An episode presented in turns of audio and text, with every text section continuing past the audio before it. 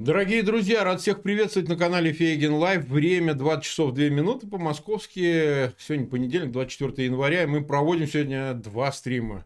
А, в 20 часов, соответственно, и в 21 час. Так что, пожалуйста, оставайтесь с нами все два часа. Ну и что, у нас сегодня в прямом эфире наш э, товарищ э, Алексей Арестович. Алексей, рад приветствовать. Добрый вечер, Марк, рад видеть. И уважаемые а... зрители тоже.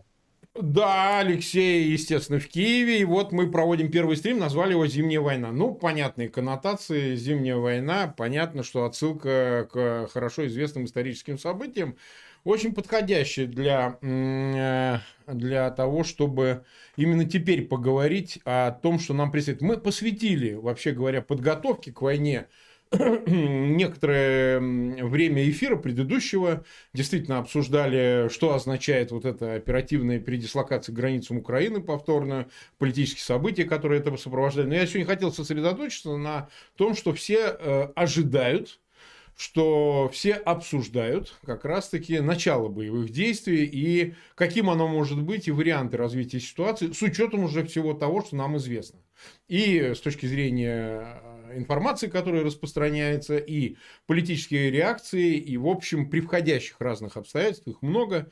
Вот мы обо всем об этом поговорим. Второй эфир у нас, как я уже сказал, это уже зрителям в 21 будет с Юрием Федором, экспертом а он в Праге, эксперт э, военный, который работает на Радио Свобода. Ну, в свое время у Горбачева он работал в фонде, много еще где.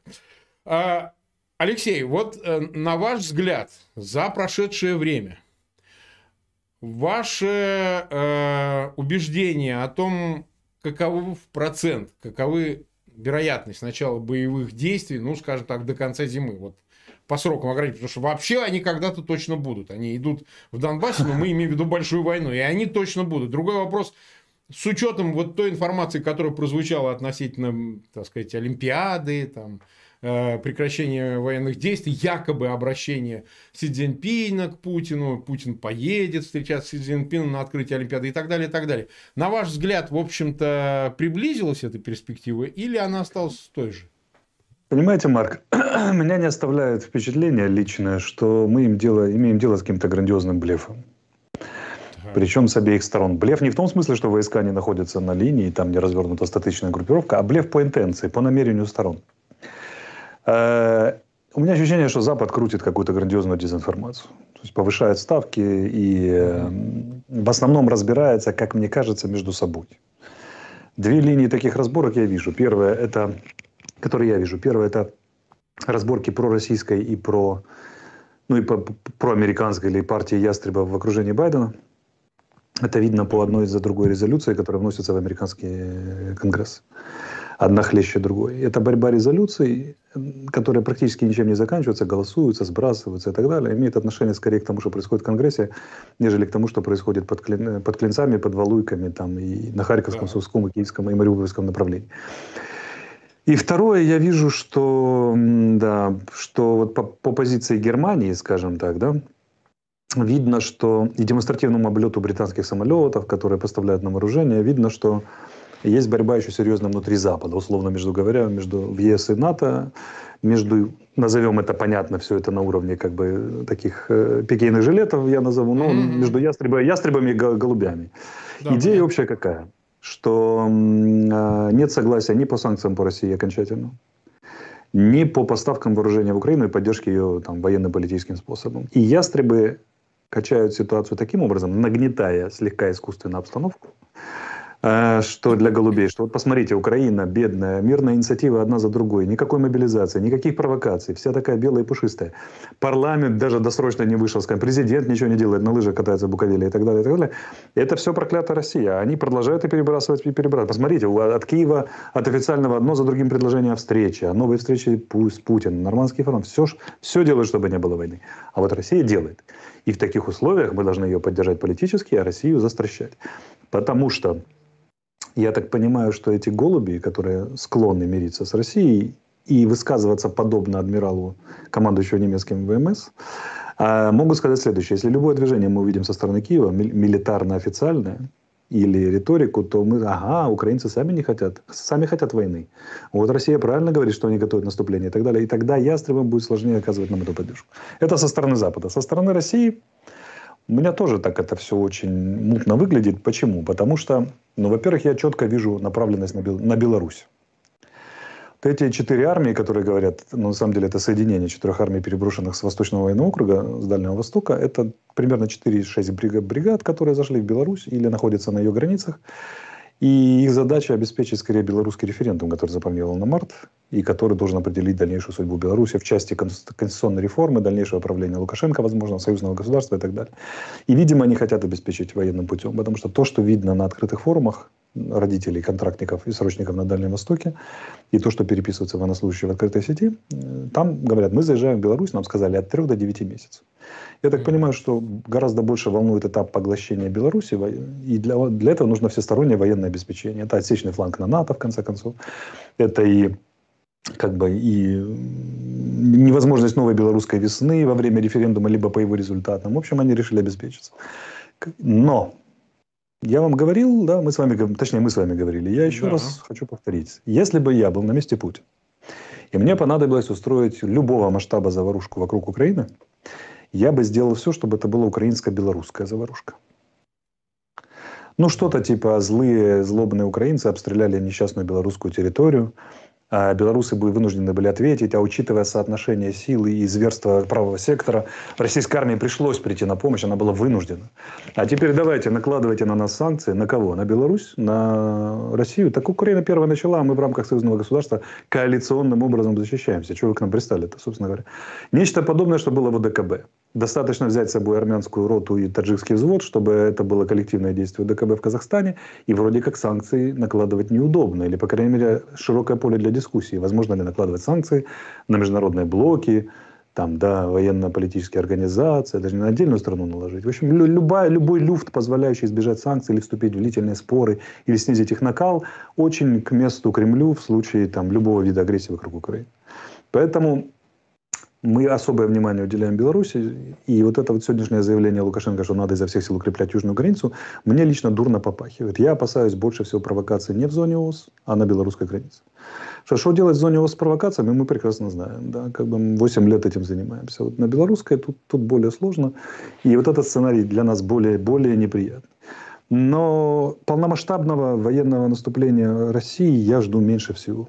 Почему? Потому что ну, не позволяет соотношение сил, гарантированно достичь политических и военных результатов. Гарантированно. Вот как, как, как, как, как хотелось бы, как написано, как спланировано. Ну, я простой пример приведу, я много раз говорил и коротко приведу, чтобы не лезть в военные дебри. Ну, вот смотрите, операция в Персидском заливе 91, 91 год. Угу. Коалиция проводит воздушную наступательную операцию длиной месяц. 1200, 1780 самолетов участвуют, из них 1200 ударных, боевых. Значит, коалиция за, за, на вооружении ПВО Ирака 10 дивизионов э, ПВО находится к тому моменту, насколько я помню. Примерно такая цифра, 10, там 12. И в результате коалиция теряет 75 э, летательных аппаратов сбиты. Там большая часть самолеты, 54, остальные вертолеты. Э, российские ВВС не обладают и 10% мощью от того, что коалиция собрала тогда вокруг в заливе. А у нас 51 дивизион ПВО развернутый в боевой готовности, находящийся в пять раз больше, чем у иракцев. Давайте приблизительно представим потери российских э, ВВС при попытке воздействовать на цели над Украиной.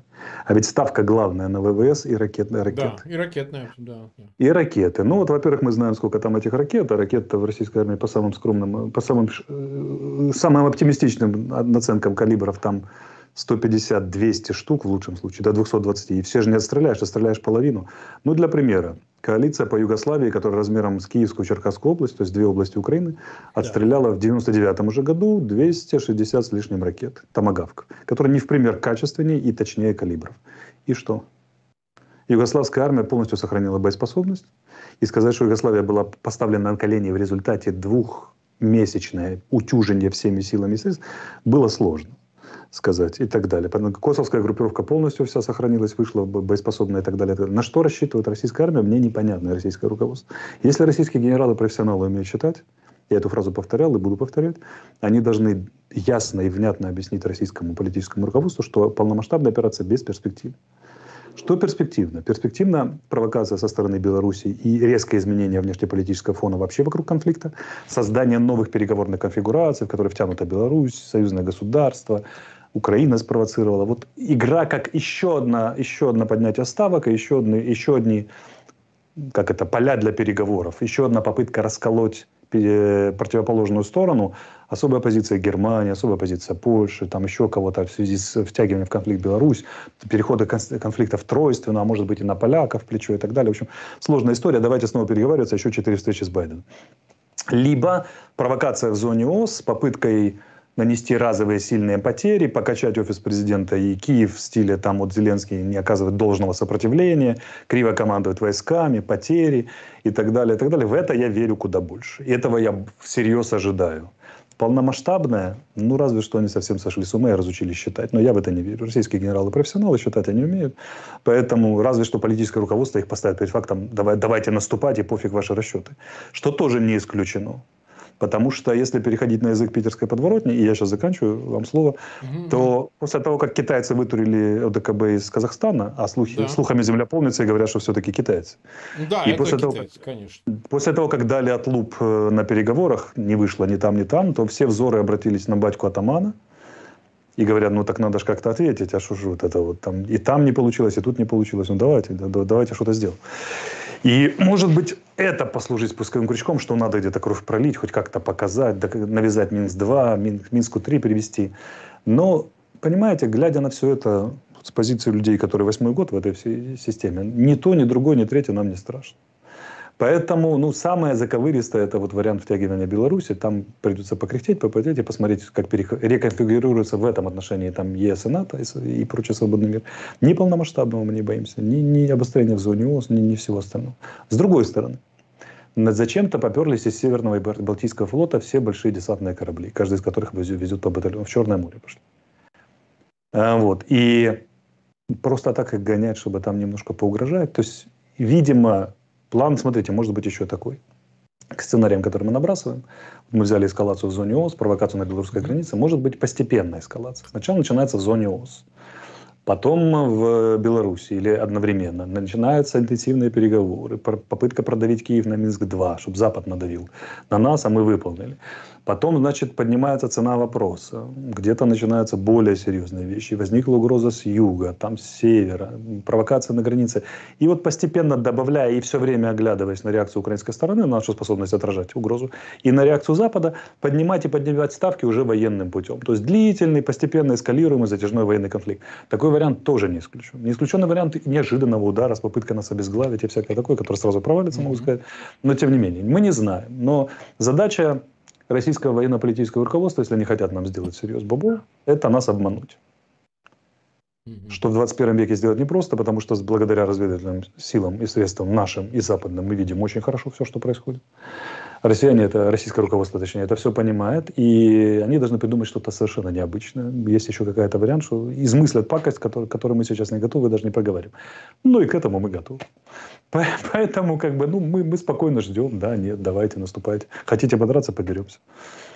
Да, ну, собственно, 16 минут мы в эфире, чуть меньше, там, 15 минут э, нас смотрит э, почти 12 тысяч человек, и 2268 лайков нам поставили. Благодарим всех, кто в этот понедельник э, сегодня с каналом Фейгин Live. Ну и, пожалуйста, подписывайтесь на канал Фейгин Live. Мы перевалили 302 тысячи подписчиков. Да, естественно, по имени Алексея Арестовича в описании к этому видео вы попадаете на его канал. Вы можете смотреть эфиры Алексея Арестовича у него в Ютьюбе. Тоже подписывайтесь, тоже э, смотрите. Ну и в крайнем случае задавайте вопросы ему в, после эфира в, в Фейсбуке и в его других аккаунтах в социальных сетях. Мы ссылки все дадим. Алексей, вот тогда такой вопрос. Э, вот версий много, обсуждаются они экспертами. Ну, вы назвали основные, вот, э, которые допускают и одно, и другое, и третье развитие событий. Но я бы хотел сейчас вот э, сейчас чтобы далеко не уходить, прежде поговорить о Китае. Все-таки Китай в этой ситуации выглядит очень своеобразно, я бы так сказал. Да, действительно, Ван И, министр иностранных дел сказать, сказал о том, что ну, как бы операция ОДКБ закончена, антитеррористическая, пожалуйста, выводите, и это точно, абсолютно выглядело, даже если бы это было не так, сейчас это уже точно выглядит с Казахстаном как указание на то, чтобы, э, значит, э, убирались из Центральной Азии, из Казахстана Москва со своими войсками.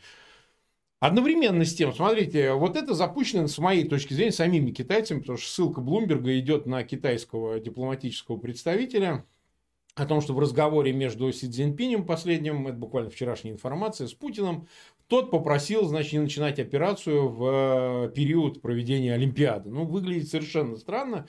Это может э, специальный быть слив, чтобы показать, что Китай к этому э, не хочет иметь отношения, не хочет нести ответ. Почему? Потому что пропаганда российская, и она отчасти как бы коррелируется с какими-то заявлениями, отдельными заявлениями чиновников МИДа и так далее, звучит так, что вот у нас есть союзник, вот, мы не одни, этот союзник Китай. Мы видим перспективу заключения военно-политического какого-то большого договора о сотрудничестве и так далее. И об этом, видимо, будет идти речь, когда Путин полетит в начале февраля к Си Цзиньпиню на открытие Олимпиады. А можно, при том, что мы видим, что Китай очень заинтересован, но вот объективно заинтересован, потому что такой конфликт начался. Через него он под лупой, изучая его, он смотрит за реакцией, за общей оперативной обстановкой, а то, как будет она развиваться, как будет отводиться проблема его с Тайванем, потому что у Китая цель именно Тайвань, и он э, как бы репетируется, видит это репетицией перед тем, как самому совершить захват Тайваня, что открыто заявляется, и они намерены объединить весь Китай, и Чанькашистский э, Китай в Тайване, они тоже хотят присоединить. А вопрос, насколько вообще Китай решающим образом может повлиять, с вашей точки зрения, как вам кажется, из Киева, на Путина по части вопроса войны? Подтолкнуть его к ней, остановить его от нее, или же, условно говоря, занять такую, мы тут просто наблюдатели, а на самом деле каким-то иным образом действовать, может договариваться с Вашингтоном за спиной и так далее. Вот какова роль Китая в ситуации? Насколько я понимаю китайцев, я не специалист по Китаю, но как некоторым да. образом э, там приходится его учитывать и присматривать за ним и так далее, как человеку, который интересуется военно-политической обстановкой в мире.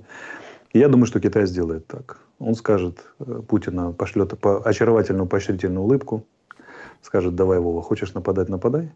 А, в мировое сообщество она транслирует категорическое, этот категорическую э, заперечение. Отрицание того, что да. мы хоть как-нибудь, Синьхуа уже сказал, это домысл, мы, мы близко нет. И реально будет смотреть, куда будет развиваться конфликт. И если Путин будет проигрывать, Китай скажет, что мы всегда осуждали и считали, угу. что это полный, полное нарушение всего. И давайте выгоним Россию из э, постоянных членов Совета Совета Безопасности ООН и объединимся со всем миром трезвым и больше никак сделаем все, чтобы больше никогда не допустить такие конфликты. А если Путин будет выигрывать, внезапно окажется, что Китай в коалиции с Путиным, и они всегда его поддерживали, ну, в коалиции, условно mm. говоря. И как бы и США, и НАТО опять про, про, про, продемонстрировали свою, их марионетки, продемонстрировали свою агрессивную сущность и политику, и этот номер с Тайванем не пройдет. И как бы китайская армия на страже, и она всегда докажет, и острова Спратли, и Тайвань всегда принадлежали Китаю 8 тысяч лет подряд. Да, да. И, то есть китайцы сыграют свою игру свою. Безусловно, никакой коалиции не будет формальной. И я думаю, что наличие России и Китая в ШОС это для Китая вот так уже. Для того, чтобы все, все клавиши нажимать и все э, иллюзии военно-политических блоков создать. Потому что отношения между Китаем и Российской Федерацией, ну, какие угодно могут быть, но, но не союзнические. Слишком много противоречий у них. Ну, примерно то же самое, что между Россией и Западом. И даже на Западе уже очень хорошо поняли, что ну, не будет никакой коалиции Китая и России, кроме ситуативной, возможно, которая сведется к тому, что они навалятся на нас, а китайцы в это время одновременно на Тайвань. Во что я не очень верю, потому что Тайвань скорее проблема 24-25 годов, так вот, по логике. Поэтому китайцы поступят как нужно китайцам, оттранслировав одни месседжи публично, другие не публично и так далее, и так далее. Тут вопрос, может, Путину и там Кремлю хочется так сильно китайцев приспособить, что они уже не обманутся сами рады и выдать малейшее ну, кивок головы да. китайцев за, за, за военно-политический блок, сотрудничество и совместное нападение на Соединенные Штаты и НАТО. Не верю я в это. Слишком велики противоречия между Китаем и Россией, слишком они на одну и ту же роль претендуют, чтобы в мире чтобы, или похожую, или перекрываются зоны, чтобы мы получили гарантированный военный союз Китая или политический союз Китая и России. Вот. Кроме того, я уверен, что если Путин очень будет сильно этого просить, китайцы ему сторгуют его максимально выгодно для себя, этот союз, или иллюзию союза, и максимально невыгодно для России. Частью территории он поделился, общей площадью, по-моему, сильно больше захваченного Донбасса и Крыма. Вот, он, он отдал, в России никто не писнул, я так понял, да. Ну, Поэтому, да, и тут как бы, ну, сомнительной мне эта очень история кажется. Китай, все, что он сейчас делает публично, он ну, так немножко сбоку смотрит на эту ситуацию, отстраивается, значит, он пойдет по той линии вилки, куда, куда вывернет конфликт. Угу. Вот, примерно так, как я описал. Вот это, мне кажется, позиция Китая в настоящий момент. Потому что Китай, ну, Китай критически зависит от экспорта, как Китай очень сильно зависит от того, что он творит Конечно. в Африке. На Ближнем Востоке новый, новый шелковый путь. Они не готовы к военному столкновению с НАТО и США, о чем бы они ни говорили. Готовность у них будет это 24-25 год. И э, раньше времени начинать, Китай, который планирует на столетие, оно им точно не надо. Это так Путина поджимает. У Путина критическая проблема. Это да. Как бы у Китая нет. Я почему задал вопрос о Китае, потому что вы помните, что в какой-то момент, вот мы даже обсуждали в нашем эфире, ну, руководство Украины попыталось какой-то наладить диалог с Пекином, и, ну, естественно, он конфиденциальный, какой-то делать в сторону Пекина, эм, ну, что ли, жест определенно дружеский для того, чтобы, понимая, как складывается ситуация. Да, она, может, отчасти была вот это с э, Сич, проблема вот с этим, э, так сказать, э, инвестициями и так далее, конечно, но были, наверное, и какие-то геополитические расклады, потому что Китай определенно второй полюсный игрок, а, разумеется, он совершенно иначе действует, чем бывший СССР, это очевидно. Совершенно иной рисунок у него игры. И значит ли это, что Киеву, ну, допустим, удалось нейтрализовать какое-то негативное, возможное, потенциальное влияние Китая на ситуацию? Китай не признает, например, Крым российским, ну, и там много чего еще там не делает, казалось бы. Китай не делает это, потому что они слишком мудры и слишком э, постоянные члены Совета Безопасности ООН, чтобы нарушать устав ООН и признавать результаты военной агрессии, полученные, как бы, да, за, за, закреплять как политическую данность. Но Китай довольно часто голосовал против Украины или за анти, антиукраинские, как бы считаем, резолюции. То есть там тоже mm-hmm. не все однозначно. И иск они подали за 2,5 миллиарда долларов против э, по поводу Моторсичи и так далее, да. и так далее. И куда-то что-то мы уже не слышим про инвестиции китайские в наши дороги и прочее, прочее. Тут вопрос в чем? Что, э, ну, во-первых, мы часть нового шелкового пути одной из его веток, которые они, они планируют. Но вопрос уже о шелковом пути уже очень сильно подвис сейчас в связи с тем, что происходит в Восточной Европе, да и в Центральной Азии. Поэтому, как бы, как бы им не хотелось, они вынуждены пересматривать свою стратегию и вообще программу развития сейчас Китая. И Китай очень четко понимает, что мы, Украина это любимая игрушка НАТО сейчас, как бы, да, вот так, так похоже. НАТО и Соединенных Штатов. А значит, э, сильно нападать на Украину это, это смещать хрупкий баланс в отношениях НАТО и Китая, сейчас там США и Китая. Они к этому смещению не готовы. Одно дело риторика, одно дело визиты в Иран, договоренности, там это все подготовка, создание условий экономических и так далее. А другое совершенно реальное противостояние, даже политическое, даже международных организаций, которые им сейчас не нужно.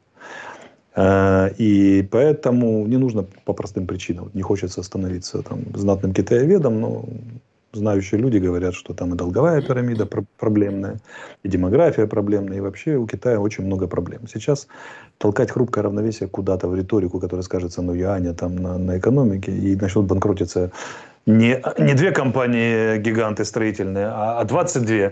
Это точно не то, что нужно сейчас китайцам. Поэтому ну, не будут, они, они будут присматривать за этим конфликтом, попытаются его, безусловно, использовать в свою пользу, если, если кто-то к ним приедет торговаться там, и так далее, и так далее. Но я не, не предвижу от китайцев ни резких заявлений, ни присоединения к каким-то там российским России. Они традиционно осудят злобное НАТО, злобное США, и призовут все решать миром, там, используя международные организации, трибуны и так далее, и так далее. Ну, как бы такая разумная политика, то, что называется. Так, э, ну что же, мы 26 минут в эфире, нас уже 15 тысяч человек смотрят, тем, кто присоединился, это еще 3 тысячи человек. У меня большая просьба, пожалуйста, ссылки на этот эфир размещайте в своих аккаунтах в социальных сетях и группах. Для нас это очень важно, чтобы эфир посмотрел как можно большее число зрителей.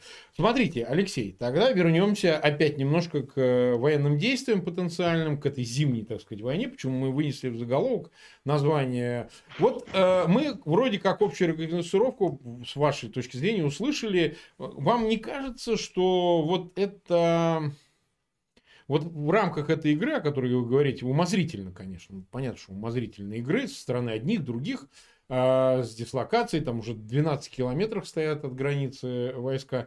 Вот вопрос зимы и слякоти, начинающейся после зимы, да, является, ну, с точки зрения там, оперативной, действительно препятствием для эффективного проведения наземной операции. Ну, какой-то вот период там распутицы, потому что танком двигаться по пашне, э, так сказать, двигаться пехоте, технике действительно тяжело, и логика в том, что ну, пока земля замерзшая, для Москвы как раз-таки выгоднее провести операцию, там, ну, условно, до конца февраля. Условно до конца февраля, хотя это может плюс-минус, погода вещь непредсказуемая, да, может начать солнышко светить и так далее. Есть вот в этом сезонном аспекте да, размышления над э, проведением такой операции, если мы говорим о масштабной операции, о выдвижении в сторону там, Киева и так далее с разных сторон, э, какая-то логика. Потому что вы понимаете, какой вопрос, как это выглядит с разных сторон стоят передислоцированные в местах непостоянной, так сказать, временной дислокации войска.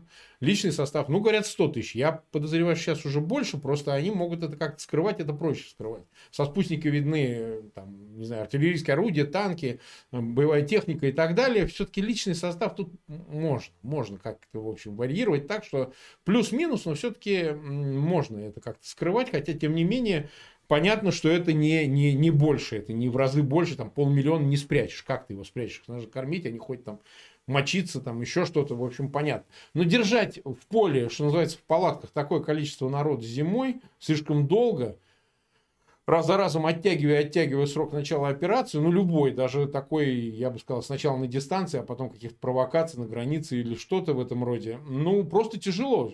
Так нельзя. Армия расхолаживается, там люди начинают пить, болеть омикроном и так далее. Ну, как, ну, как всякий нормальный человек, он заболевает, у него может быть насморк, там, солдаты не могут столько находиться в поле.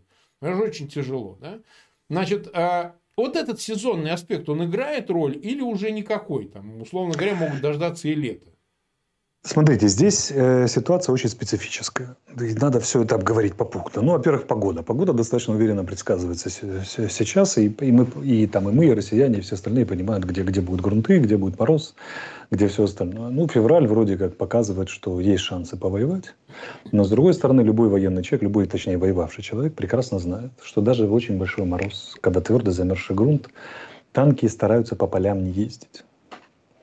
Потому что иллюзия вот этой гусеничной техники или вообще военной техники, которая проходит все что угодно, она это на самом деле иллюзия.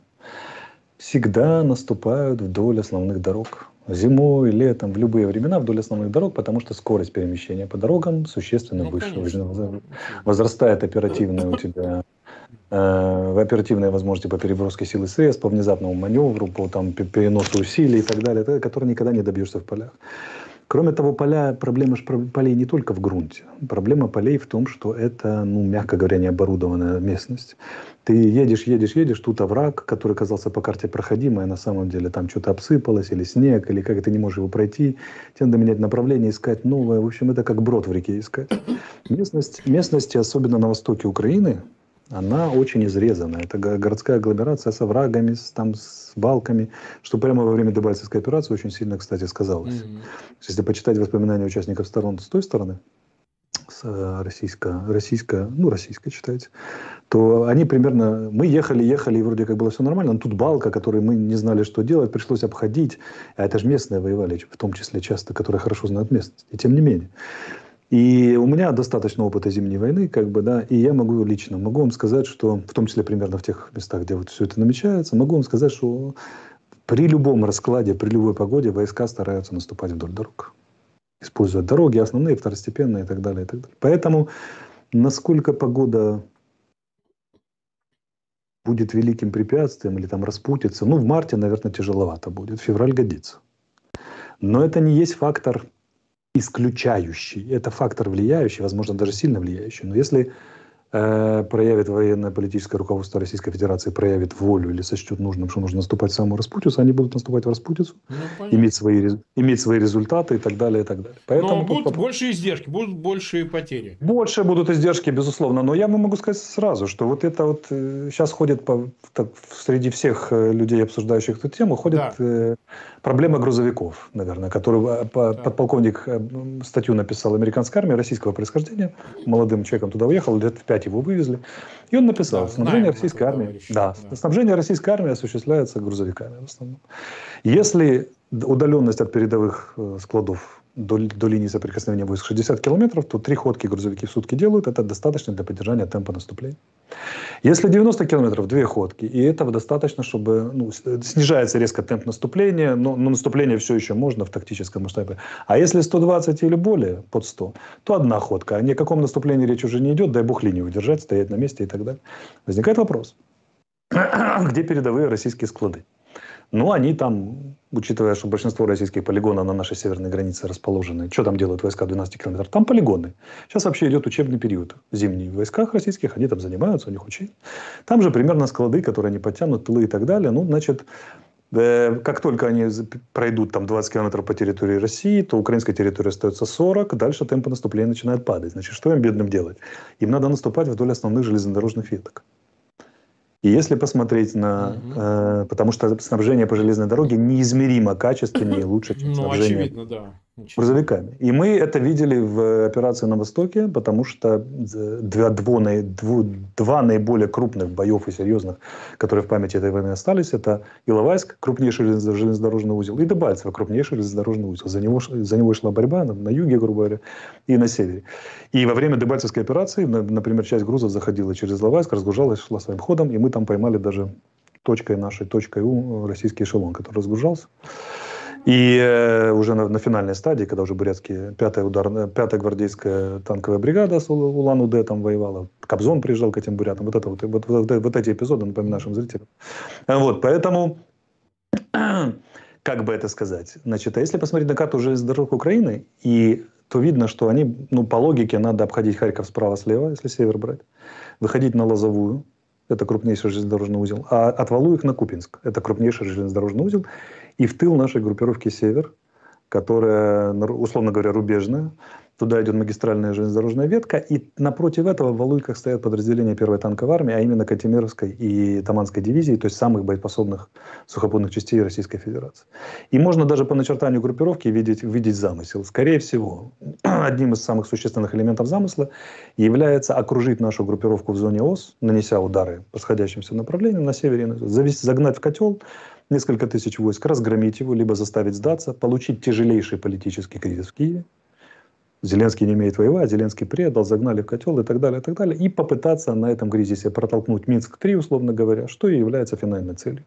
Mm-hmm. Я уверен, что даже в случае полномасштабного конфликта территории станут приятным бонусом для Российской Федерации. Захваченный Харьков, его 16 оборонными предприятиями критического значения, это все потом, если его захватят еще. Главная цель является политический кризис в Украине, тяжелейший, да. который будет инспирироваться и изнутри, с целью продавить. Они не ставят великих задач, не верю, не верю я ни в какое пророссийское правительство в Украине. Я верю во главе с Мураевым или с кем бы то ни было, я верю в то, что они попытаются продавить либо выполнение Минска-2, либо выполнение Минска-3, а для этого нужно нанести одно-два чувствительных поражения с там, сотнями убитых, подобных Иловайску, попадание, попадание украинской группировки в э, окружение, и вот, вот это оставление крупного города, возможно, того же Харькова или еще это да, это попытаются сделать. Что касается Востока, то там доблестная 150-я дивизия 8-й армии, которая заточена под это все, должна, по идее, в районе Волноваха, Волновахи наносить главный удар на Розовку, а далее на Энергодар – это Запорожье, а Запорожье это а, Запорожская АЭС, которая питает Крым электроэнергией. И из Крыма 22-й армейский корпус, в котором преимущественно аэромобильное подразделение морской пехоты и десантников на вертолетах. И очень большая вертолетная группировка должны радостно поскакать в направлении Херсона и в направлении того же Энергодара. Это и железнодорожные ветки, вдоль которых можно наступать, и автомобильные трассы, и выводят на Новокаховские шлюзы, и на то же самое Запорожье.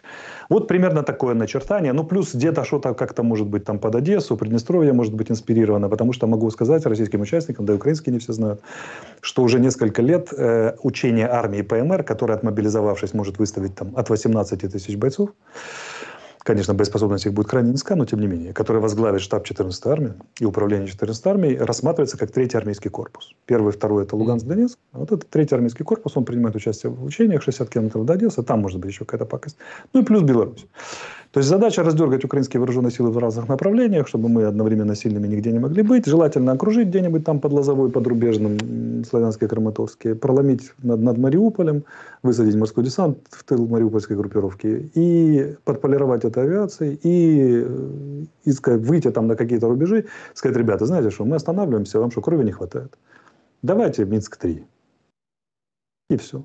Страшный захват Киева, выход к Днепру, захват Одессы даже не обговаривается, потому что это абсолютно нереально и, и не о чем говорить.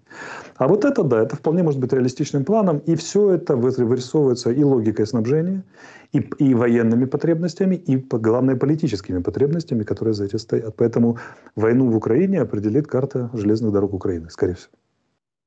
Да, это мысль существенная, действительно. Уже под 18 тысяч человек нас смотрят. Добавившихся я призываю ссылки на этот эфир размещать в своих аккаунтах в социальных сетях, группах. Пришедших еще 2000 человек. Не забывайте об этом. Это единственный способ распространения эфиров. Ну, как и всех, такие эфир глушат. Так что, естественно, активность наших зрителей – это компенсация за то, что мы не попадаем зачастую в рекомендованные.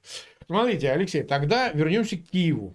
Ну, вы теперь уже гораздо свободнее можете говорить. Ну, что там, теперь уже без оглядки. Это ваше право, в конце концов, так сказать, обсуждать. Ну... А, отчасти, отчасти, отчасти. Мы все понимаем, ни на чем не я всегда говорил, вот... Я всегда говорил свободно, да, ну, опуская детали, скажем. Ну, конечно, да. Нам не так уже важны детали, нам очень хочется понять. А выдержит mm. ли политическое руководство Украины но это не один Зеленский, ведь это же, ну, как бы, это руководство, это мы все имеем в виду, и военное руководство, и гражданское руководство, политическое, правительство, а, региональные власти и так далее. Выдержит ли оно вот такое испытание, если действительно будет принят вот такой гибридный план, так сказать, с расчетом на политическое разрушение а, стержня, целостности, вот такое гальваническое, да, ошибалось и все и так далее – оно действительно выдержит, потому что по этому поводу, ну, идут дискуссии, идут, ну, это нормально, обмены мнениями, доброжелательные, недоброжелательные. Знаете, как в России, значит, ублюдки, они начинают, вот он актер, что он там выдержит. А в Украине своя проблема, мы в нее не лезем, потому что это дело украинцев, но там тоже, так сказать, известные противоречия, что уж там говорить. Вот, э, отсюда вопрос, так сказать, окажется ли Зеленский, так сказать, и его сформированная команда, все политическое руководство Украины достойным этой задачи. Сохранить суверенитет, а, территориальную целостность, ответить как надо и не сломаться. Значит, по поводу актеров. Нашим уважаемым зрителям из ФСБ я хочу напомнить да, им да, немножко, немножко их истории. Я не помню точно фамилию этого актера, но один из э, во время революции, один из 17 э, года, один из актеров театра МХАТ. Да. МХАТ ну, как бы это, это все сердце русской театральной традиции, Станиславский, все дела, был, стал одним из самых выдающихся преступников тогдашней революционной России. Он не в политическим преступником стал, он работал по банкам, по бриллиантам, по ограблению больших Красавчик. домов. ЧК его, ЧК его ловила, да, и он, по-моему, лично положил чек 12 чекистов. Угу. Чтобы вы поняли. Вот, вот вам актер. Понимаете, да? Был такой актер Рейган еще замечательный. В конце ну концов, ну, да. я тоже актер. Я 17 лет провел в театре и кино, и два с половиной года отвоевал на да. фронте. Но вы же понимаете, дело не в профессии, понимаете. они э, этим понижают, да. они демпингуют, да. что, ну, там, типа да. человек, э, который занимается, значит, творчеством, он какой-то не такой. Да. Вот смысл. Так надо же подумать, подумать с другой стороны, можно посмотреть, что актер ради того, чтобы на публику показать, сыграть роль э, исторического деятеля, может пойти на такое, на которое не пойдет ни один здравый политик кстати. Здесь и с этой точки можно сделать посмотреть. На, на такие крайности, скажем так. С другой стороны, я могу сказать, что я знаю Зеленского более-менее, ну, я с ним больше 10 раз лично общался достаточно плотно, в том числе по военным вопросам, да преимущественно по военным вопросам. Я точно знаю его настроение, его Ермака. А настроение заключается в том, что они будут драться. Угу. Вот сразу могу вам сказать, это не пропаганда, не попытка там создать хорошую мину при плохой игре, я просто сухо констатирую, они настроены на драку.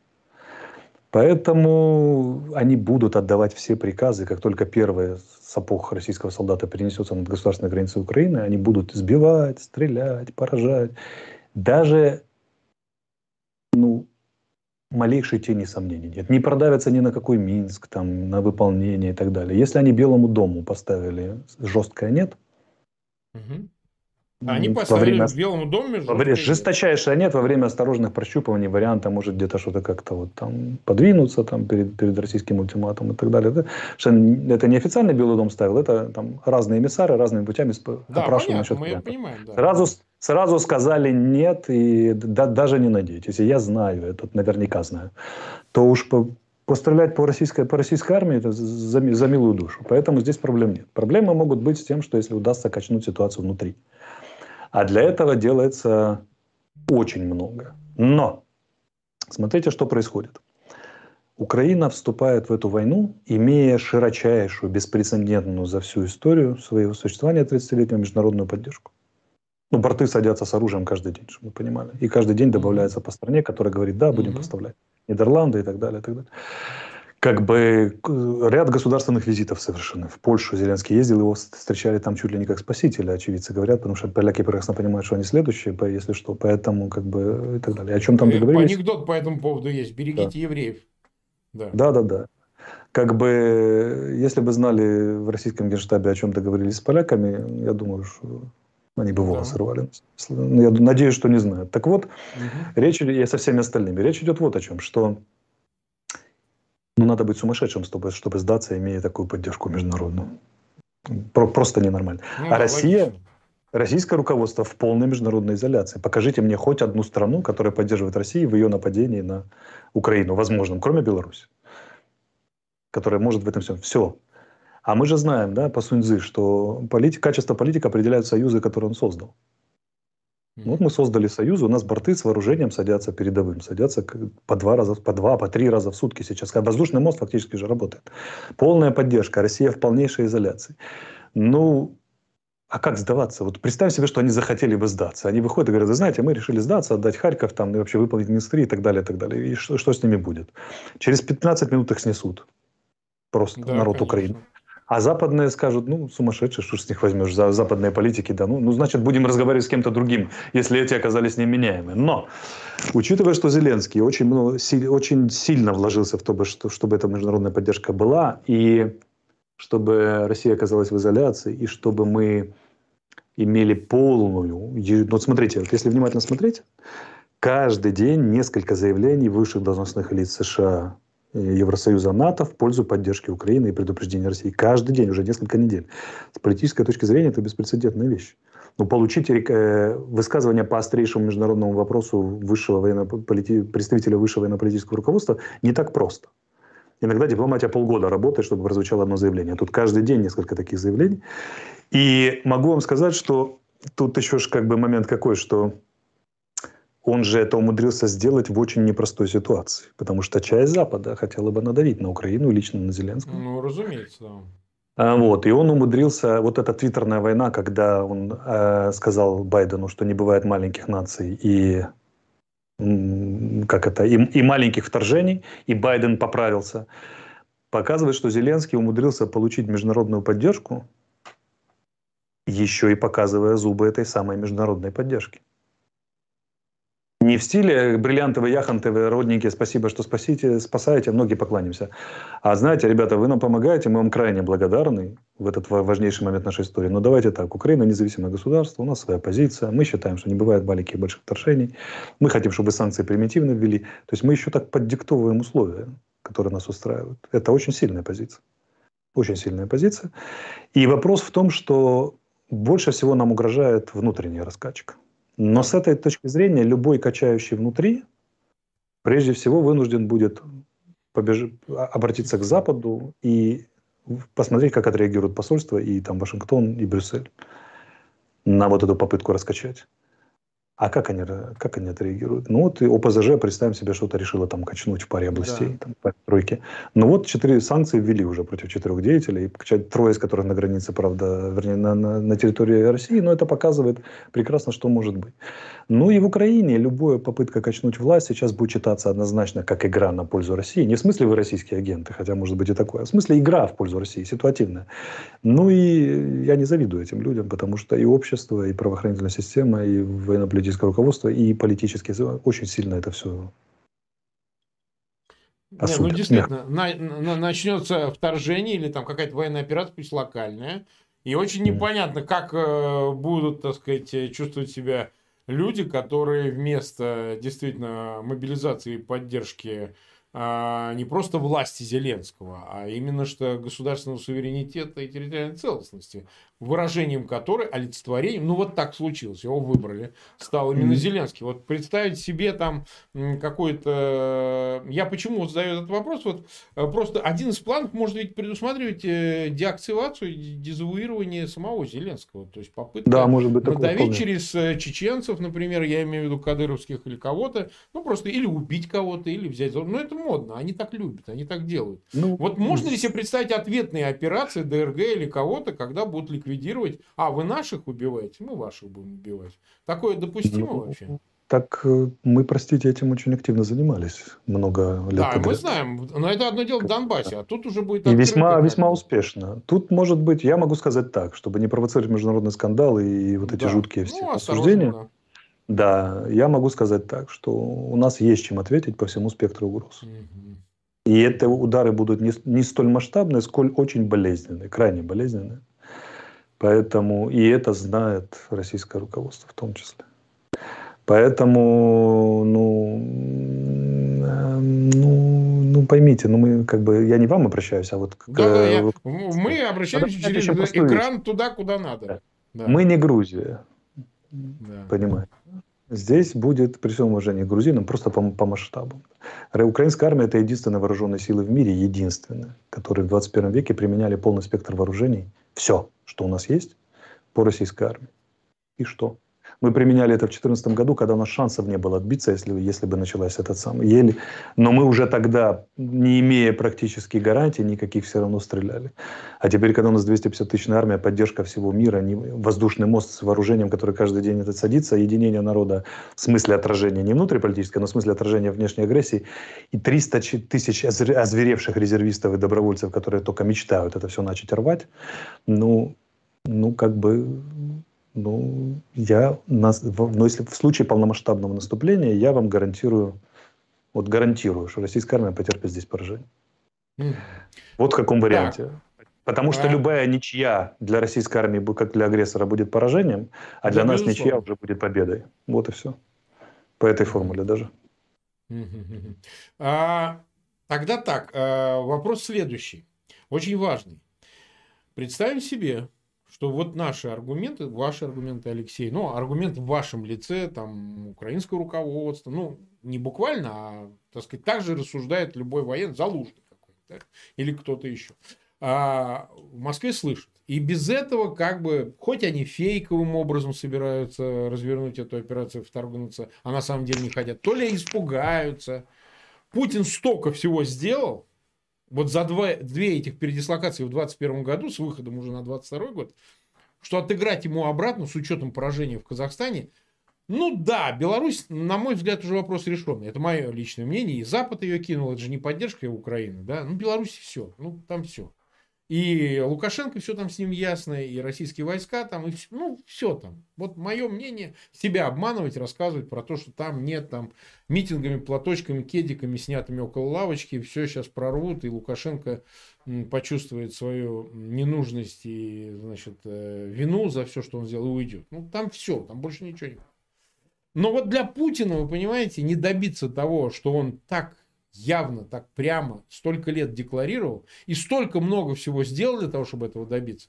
Это не просто потеря лица. То есть это как бы съезд с горки на салазках в самый низ. Потому что если он отступится от Украины, пусть даже они признают ДНР и ЛНР, пусть даже заберут их, даже если представить, то остальная часть, минус э, Крым, минус э, ДНР и ЛНР, тогда уже все. Вот мы вот точно уходим точно мы интегрируемся, подаем заявку в э, НАТО, 10 лет там будут принять, не 10. Может, в результате рассосавшейся ситуации как раз скажут, ну, давайте запить вас примем. Да?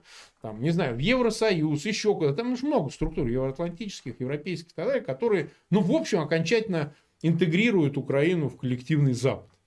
Это будет означать, с вашей точки зрения, если спрогнозировать вот так футуристически такое будущее, для Путина, в общем, начало конца. Ну, это и возраст, это и Акела обосрался, мы сейчас это называем концепт.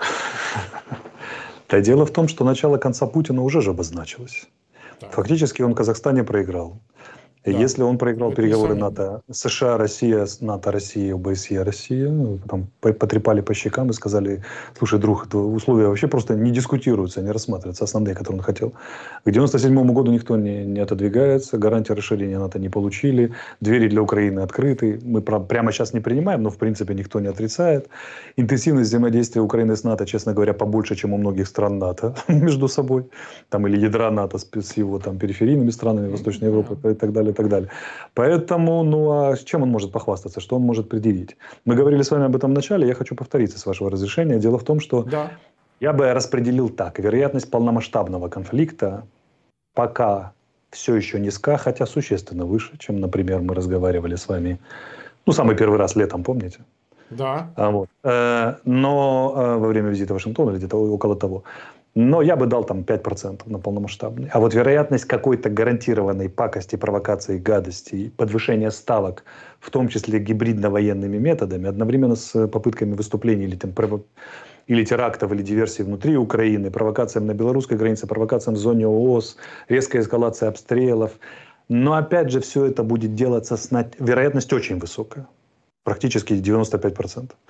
Но все это будет делаться, что нужно понимать вот нашим зрителям, что когда же, когда полыхнет на белорусской границе, там кто-то кого-то обстреляет, там начнутся дискуссии, где-нибудь в Украине взорвется что-нибудь, и на, в зоне ОС там какое-то обострение, пятое, десятое, это все будет делаться Путиным для того, чтобы через западные структуры продавить Украине Минск II. Целью всей этой катавасии является выполнение второго Минска, потому что это идеальная модель разрушения украинской государственности, так как мыслят это в России. Вот, поэтому медленного основательного разрушения, босневизации Украины, даже не финляндизация, а босневизация, это является целью. Но и это ни к чему не приведет, потому что это всего лишь попытка заставить Запад все еще сидеть за полями переговоров, все, все еще больше испугаться перспектив э, крупнейшей войны в, в, в крупнейшей стране Европы с четырьмя атомными станциями, с миллионами беженцев. То есть это все пугалки для Запада. Украина не продавится. Это я вам гарантирую на 101%. Вы понимаете, что у нас как бы не вы, а вот я имею в виду, это риторический да, вопрос да, воздуха, опять же. Да. У нас вообще никто не боится войны. Вообще никто. Не, невозможно найти ни одного человека, который бы боялись. У нас такое ощущение, ну, я не знаю, рождественские каникулы, праздник и так далее. И это же не деланное, это, это само собой. Мы просто прошли очень многое за эти 8 лет, чтобы, чтобы бояться. А многие не то чтобы хотят, но они как бы не прочь вот за кадычок-то взяться, понимаете, всем этим мужественным вертолетным десантом или танковым колоннам, пересекающим наши границы. Я знаю огромное количество людей, которые говорят, мы в армию не пойдем, потому что дисциплина, это все пятое, десятое, но с мужиками как бы по стволу возьмем и поедем охотиться за, за, за, теми, за оставшими российскими солдатиками. И это, ну, я не знаю, понимаете, вот больше всего мне в этой истории всей жалко российских матерей. Это не ради сантимента, я говорю абсолютно искренне, как взрослый человек, потому что, опять же, неизвестно ради каких целей. И вот это все безумие, ну, ну, ну, понимаете, и контрактники, и срочники, 18-летние пацаны, которые будут вынуждены вот это вот, ну вот, это вот мне рассказывали ребята, которые были в Иловайске, которые набрали российских пленных, срочников, которые есть на видео и так далее, и так далее. По идее, надо было расстрелять его прямо тут. Они говорят, ну его жалко. Ну, Жалко, он, он пацан. Ну что, я, у нас же воевали мужики по 35, по 40 лет. Кто в Добробаты пошел? Ну, в основном там за 30, ребят. Взрослые, состоявшиеся, которые джипы бросили там и поехали воевать, как бы свои фирмы. Ну, куда он сопляк, он боит, дрожит, дрожит и боится в плену. И вот эта вся масса сейчас пойдет сюда, непонятно зачем воевать в народ, который осатанел от злости уже за 8 лет, за, за, за причиненные ему обиды и кровь и так далее, и так далее. И вот это, когда начнут рвать на куски, ну зачем это все? Я же обращался через вас, пользуясь случаем, хочу еще раз обратиться к российскому руководству. Дорогие друзья, я знаю точно, что вы нас слушаете.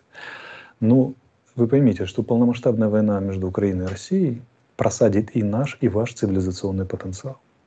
И в мире, где все, где все борются за переход на новый технологический уклад, за то, кто окажется странами первого мира, второго, периферии, мы сейчас с вами, допустим, мы в третьем, а вы во втором. Но по результатам войны мы можем съесть, съехать четвертый, а вы в третий, и больше никогда уже оттуда не подняться. Зачем оно вам надо? Зачем? Давайте, хотите конкурировать, у нас полно вариантов конкурировать от военных путем, не прямым столкновением, а военным путем, противоборством потенциалов сторон, спецслужбистским, экономическим, информационно-дипломатическим. Давайте воевать на здоровье. Вот хочется воевать, воюю на здоровье. Не надо делать катастрофическую для обеих наших стран ошибку, которая просадит наш потенциал в цивилизационной гонке и заставит поколение нас, наших детей, внуков, правнуков выбираться из этой ямы с совершенно негарантированным результатом. Вы что, хотите стереть историю России и Украины в пользу Запада и Китая этим конфликтом? Не делайте этого, не нужно. Давайте конкурировать другими способами, если вы хотите драться. И, да, и к российским матерям я хочу обратиться. Я, как, как старший офицер вооруженных сил Украины, хочу вам сказать следующее. Что мы останемся людьми даже в случае конфликта полномасштабно. Мы не будем не убивать ваших пленных, не, не и так далее. Мы будем воевать цивилизованно. Но даже цивилизованно потери будут страшны. Если вы можете хоть как-то повлиять на своих мужей, на, на начальство ваше, объясните им, что здесь группировку вторжения ждет несколько сотен тысяч человек, которые готовы умереть, но забрать с собой хотя бы одного врага. Оцените перспективу этого конфликта. Ну что же, 58 минут мы в эфире, почти час. Нас смотрит 21 тысяча человек, 100%. Среди них есть референтная группа, мы это знаем. Э, так сказать, э, у нас есть об этом сведения. 5663 человека поставили лайки. У меня огромная просьба подписываться на наш канал э, Фейгин Live, естественно, канал Алексея Арестовича. По ссылке его имени в описании к этому видео вы можете пройти на его канал, смотреть его видео. Ну и, пожалуйста, ссылки на этот эфир тоже размещайте в своих аккаунтах в социальных сетях и группах. Для нас очень важно, чтобы эфир посмотрели как можно больше людей, там 200-300 тысяч человек. Для нас это нормальная цифра, так что а, пожалуйста, сделайте это. Но, Алексей, благодарим вас. Посмотрим, как будет развиваться ситуация. У нас всегда найдется повод поговорить. Так что ждем вас в нашем эфире и с удовольствием еще раз пообщаемся. А всех остальных я призываю, пожалуйста, переходите по новой ссылке, поговорим с Юрием Федоровым, пооценим последние статистические данные сравнительных потенциалов двух армий, российской и украинской. До свидания, Алексей. Спасибо, Марк, большое. Спасибо, зрители. Спасибо за внимание. До свидания.